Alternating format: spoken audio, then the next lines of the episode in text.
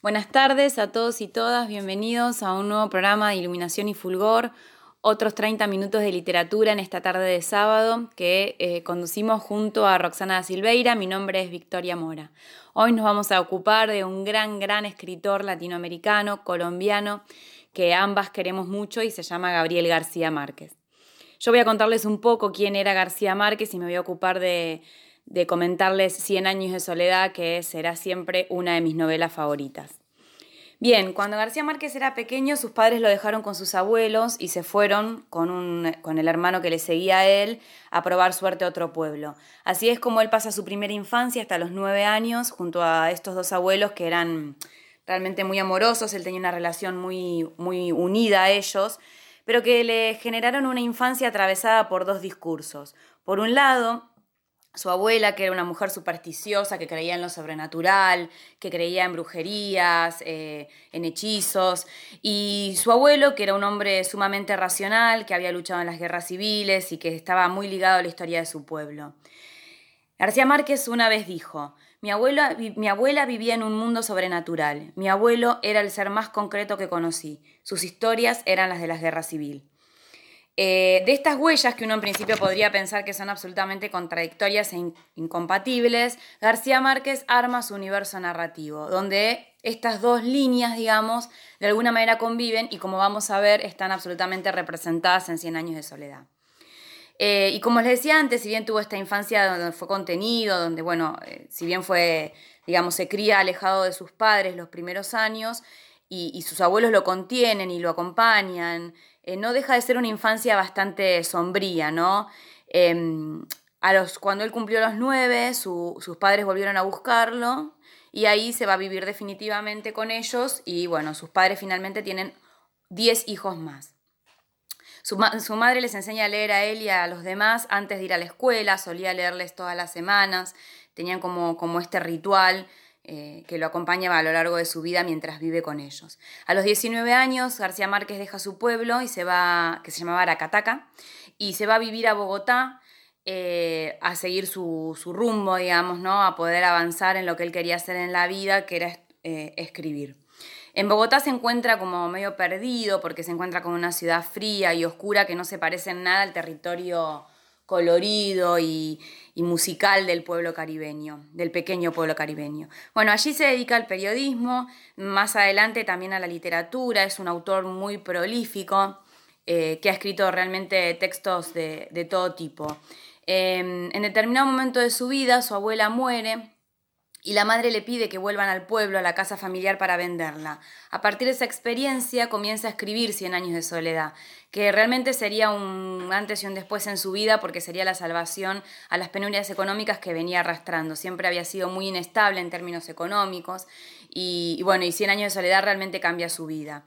En un documental em, que se llama Gabo, se cuenta cómo él estaba escribiendo a contrarreloj la novela, apostando a que esto sería un éxito. Ya tenía sus dos hijos chiquitos y vivía bueno con su mujer Mercedes, que fue su mujer toda la vida, y ahí cuenta la anécdota que llama al dueño de la casa reclamando seis meses de alquiler que ellos debían.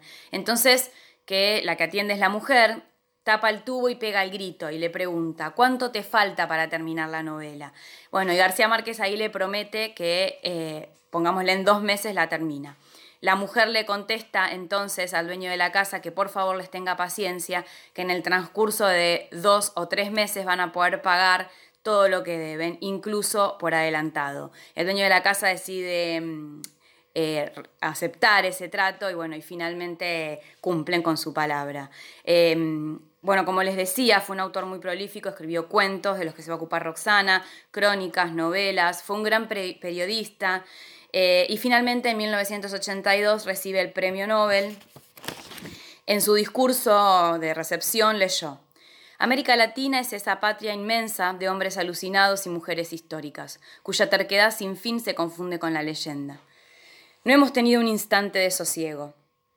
Este, este es esto, bueno, ahí termina la cita, ¿no? Estas son mis palabras. Este es el espíritu que habita Cien años de soledad, que bueno, fue, fue publicada en 1967 eh, García Márquez dijo que ningún editor creyó que era bueno hasta que finalmente llega esta novela. Él ya tenía libros escritos anteriormente que incluso habían sido rechazados.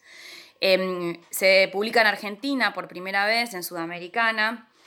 Habían editado una primera tirada de 8.000 ejemplares con la esperanza, con, como con, cierta fe de poder venderlos en siete meses y los libros se terminan vendiendo en una semana, eh, rompiendo todo récord.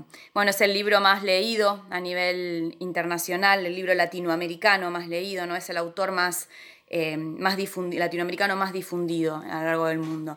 Bueno, fue una de las novelas centrales de lo que se llamó el boom latinoamericano, que bueno, que fue este mm, reconocimiento eh, a partir de la publicación en España primero y luego de la traducción a otros idiomas europeos de eh, la literatura latinoamericana. ¿no? Hay gente que por ahí es un poco crítica de esto que se llama el boom, que básicamente se caracteriza por obras que, que hablan de lo que somos como latinoamericanos. Parte del boom fueron también Julio Cortázar, Carlos, eh, Carlos Fuentes, Vargas Llosa bueno, que fueron autores que en sus obras reflejaron el ser latinoamericano. En algún momento Cortázar critica esto, ¿no? Como eh, que si bien podemos leerlo en términos de mercado editorial, por otro lado también tuvo mm, la ventaja, digamos, y, esto es lo que él celebraba, de que finalmente los propios latinoamericanos lectores eh, eligieran leer a sus compatriotas a partir de esta difusión también en Europa. Eh, bien, les voy a contar un poco de qué se trata Cien años de soledad. Es la historia de la familia Buendía. Antes de decir nada más, voy a leerles el primer fragmento. Dice así. Muchos años después, frente al pelotón de fusilamiento, el coronel Aureliano Buendía había de recordar aquella tarde remota en que su padre lo llevó a conocer el hielo. Macondo era entonces una aldea de 20 casas de barro, de barro y caña brava construidas a la orilla de un río de aguas diáfanas, que se precipitaban por un lecho de piedras pulidas, blancas y enormes como huevos prehistóricos. El mundo era tan reciente que muchas cosas carecían de nombre, y para mencionarlas había que señalarlas con el dedo. Todos los años, por el mes de marzo, una familia de gitanos desarrapados plantaba su carpa cerca de la aldea, y con un grande alboroto de pitos y timbales daba a conocer los nuevos inventos. Primero llevaron el imán, un gitano corpulento de barba montaraz y manos de gorrión, que se presentó con el nombre de Melquíades, hizo una truculenta demostración pública de lo que él mismo llamaba la octava maravilla de los sabios alquimistas de Macedonia. Fue de casa en casa arrastrando dos lingotes metálicos, y todo el mundo se espantó al ver que los calderos, las, las pailas, las tenazas y los anafes se caían de su sitio, y las maderas crujían por la desesperación de los clavos, y los tornillos tratando de desenclavarse, y aún los objetos perdidos desde hacía mucho tiempo aparecían por donde más se les había buscado, y se arrastraban en desbandada turbulenta detrás de los fierros mágicos de Melquíades. Bien, eh, como acaban de escuchar, la historia se, ambienta en un pueblo que, que García Márquez imagina, que se llama Macondo, y que si bien no existe como tal, tiene todas las características de cualquier pequeño pueblo caribeño, y si lo separamos un poco de esa geografía húmeda y lluviosa, también de cualquier pueblo latinoamericano. Es una historia de siete generaciones de la familia Buendía que tratan de sobrevivir en, la tierra, en una tierra a veces hostil, donde todo el tiempo se lucha por sostener los lazos, amor, los lazos de amor, también hay historias por supuesto de desamor, eh, y sobre todo eh, toda esta historia familiar también es una historia colectiva porque está atravesado por las luchas civiles. Eh, pertenece a lo que se llama el realismo mágico, que son estas historias donde lo sobrenatural y lo fantástico se ancla con naturalidad en la vida de los personajes. No, a nadie le llama la atención que un muerto aparezca en un patio, em, que alguien se, reciba mensajes en sueños, que em, las mariposas mueran al mismo tiempo que los personajes, que haya pestes que duren muchos, muchos años. Bien, eh, se los recomiendo intensamente, es una novela preciosa que, bueno, si bien, como les decía, está anclada en lo que es nuestra realidad como latinoamericanos, no deja de ser una historia que atraviesa a cualquier lector porque em, se ocupa de hablar de lo que es propiamente humano y lo que significa, bueno, tratar de vivir. Em, les voy a leer el final, que es también bellísimo. Eh, no, les estoy arruinando ningún argumento, nada más voy a leer eh, el párrafo final que, bueno, cierra con el último de los buen día. Macondo era ya un pavoroso remolino de polvo y escombro centrifugado por la cólera del huracán bíblico. Cuando Aureliano saltó once páginas para no perder el tiempo en hechos demasiado conocidos y empezó a descifrar el instante que estaba viviendo, descifrándolo a medida que lo vivía, profetizándose a sí mismo en el acto de descifrar la última página de los pergaminos, como si se estuviera viendo en un espejo hablado. Entonces dio otro salto para anticiparse a las predicciones y averiguar la fecha y las circunstancias de su muerte. Sin embargo, antes de llegar al verso final ya había comprendido que no saldría jamás de ese cuarto, pues estaba previsto que la ciudad de los espejos o los espejismos sería arrasada por el viento y desterrada de la memoria de los hombres en el instante en que Aureliano Babilonia acabara, acabara de descifrar los pergaminos, y que todo lo escrito en ellos era irrepetible desde siempre y para siempre, porque las estirpes condenadas a cien años de soledad no tenían una segunda oportunidad sobre la tierra. Muy bien, bueno, muchas gracias por escucharnos, los dejo con Ro. Eh, primero vamos a escuchar un vallenato, que es una canción típica eh, colombiana. Este vallenato era uno que le gustaba a García Márquez y que está basado en un hecho real, que se, llama La custodia de Vadillo. Nos vemos el sábado próximo, los dejo con Roxana. Hola, ¿cómo están? Bienvenidos a este segundo bloque de Iluminación y Fulgor.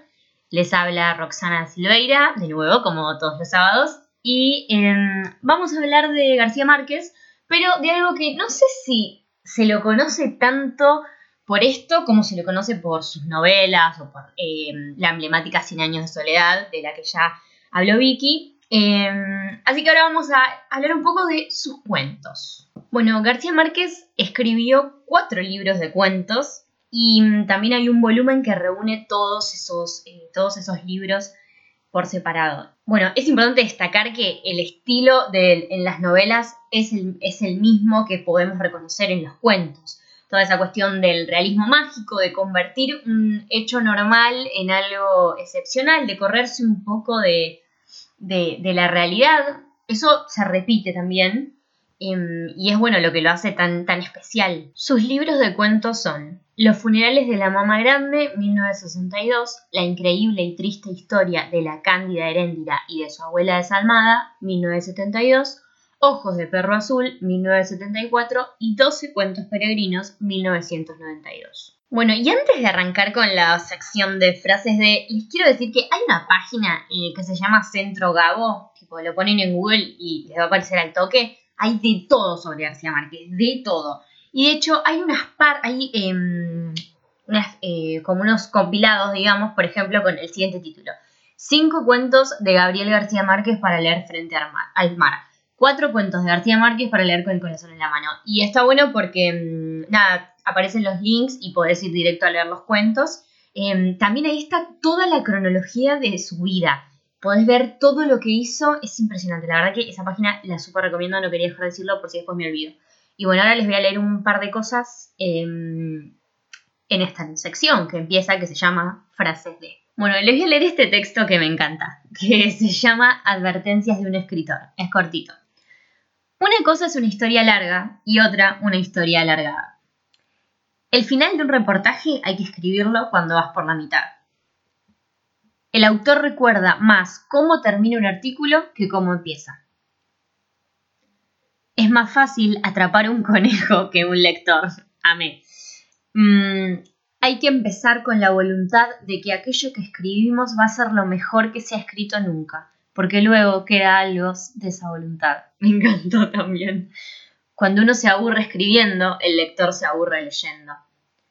No debemos obligar al lector a leer una frase de nuevo nada, me parece que son siete eh, advertencias excelentes, así que nada, eh, las quería compartir. Ahora les voy a leer el final del discurso de aceptación del, del Premio Nobel de Literatura en 1982, de su texto La soledad de América Latina. En cada línea que escribo trato siempre con mayor o menor fortuna de invocar los espíritus esquivos de la poesía, y trato de dejar en cada palabra el testimonio de, mi devoción por sus virtudes de adivinación y por su permanente victoria contra los sordos poderes de la muerte.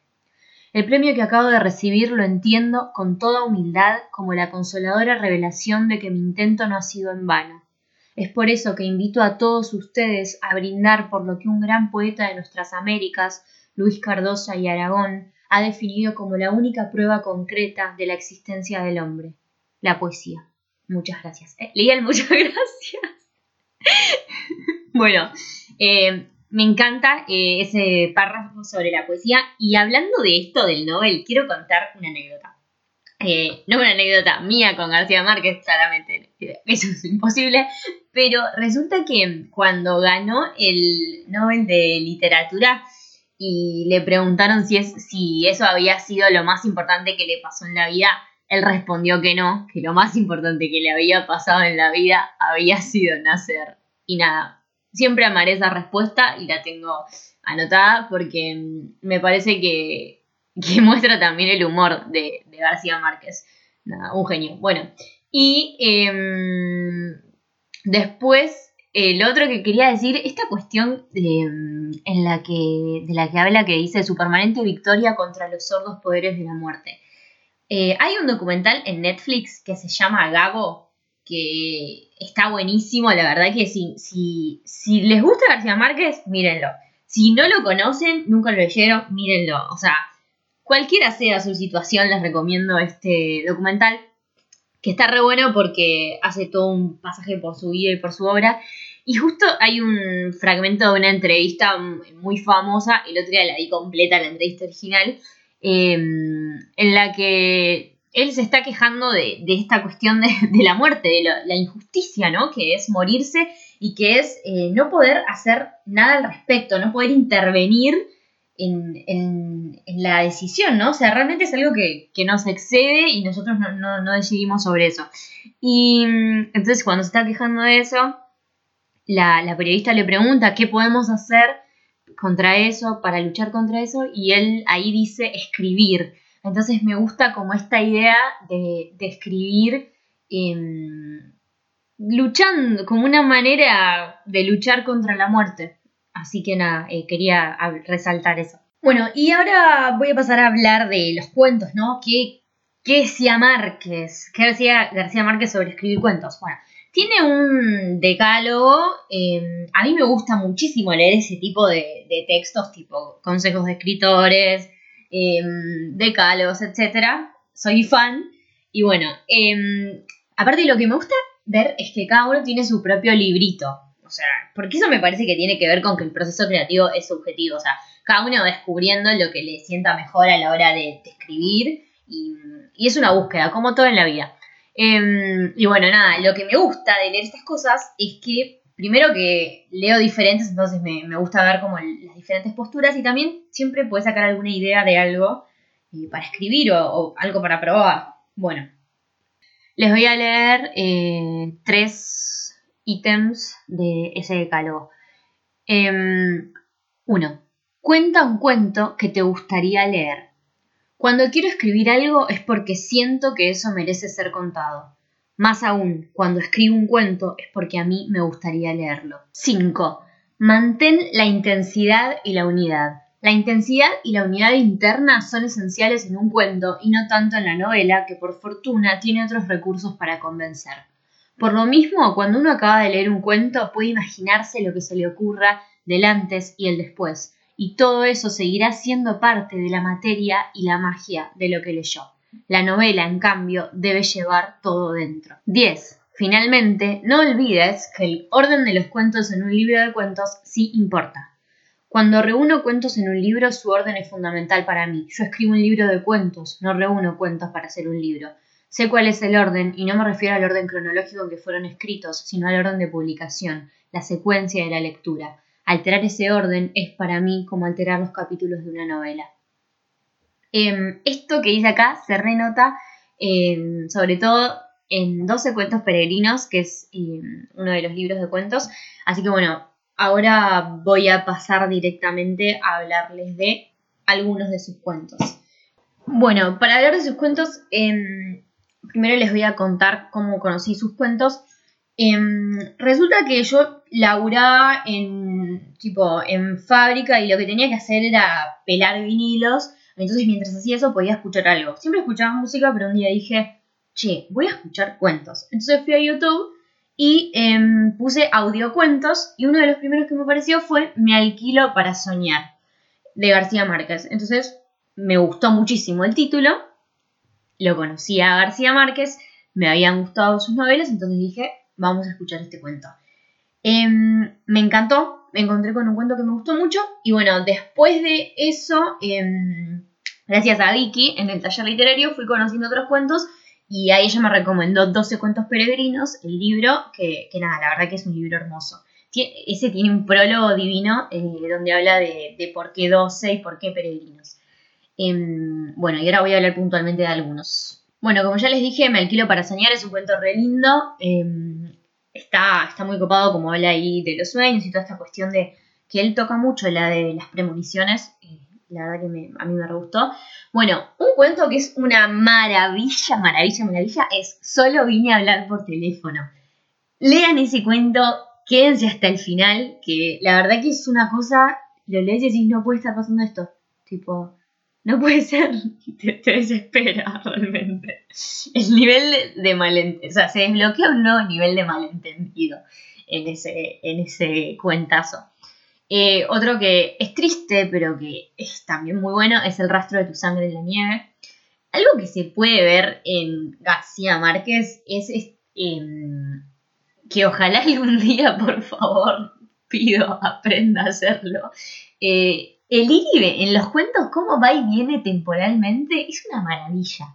Em, yo claramente estoy, yo aprendí a leer, a darme cuenta de esto en los cuentos de él, gracias al taller literario con Vicky. Entonces ahora cuando leo sus cuentos estoy como ahí buscando el, momento en el que se fue, y vino en el tiempo, porque se mueve como una gacela. Bueno, em, sigo, porque enseguida me voy.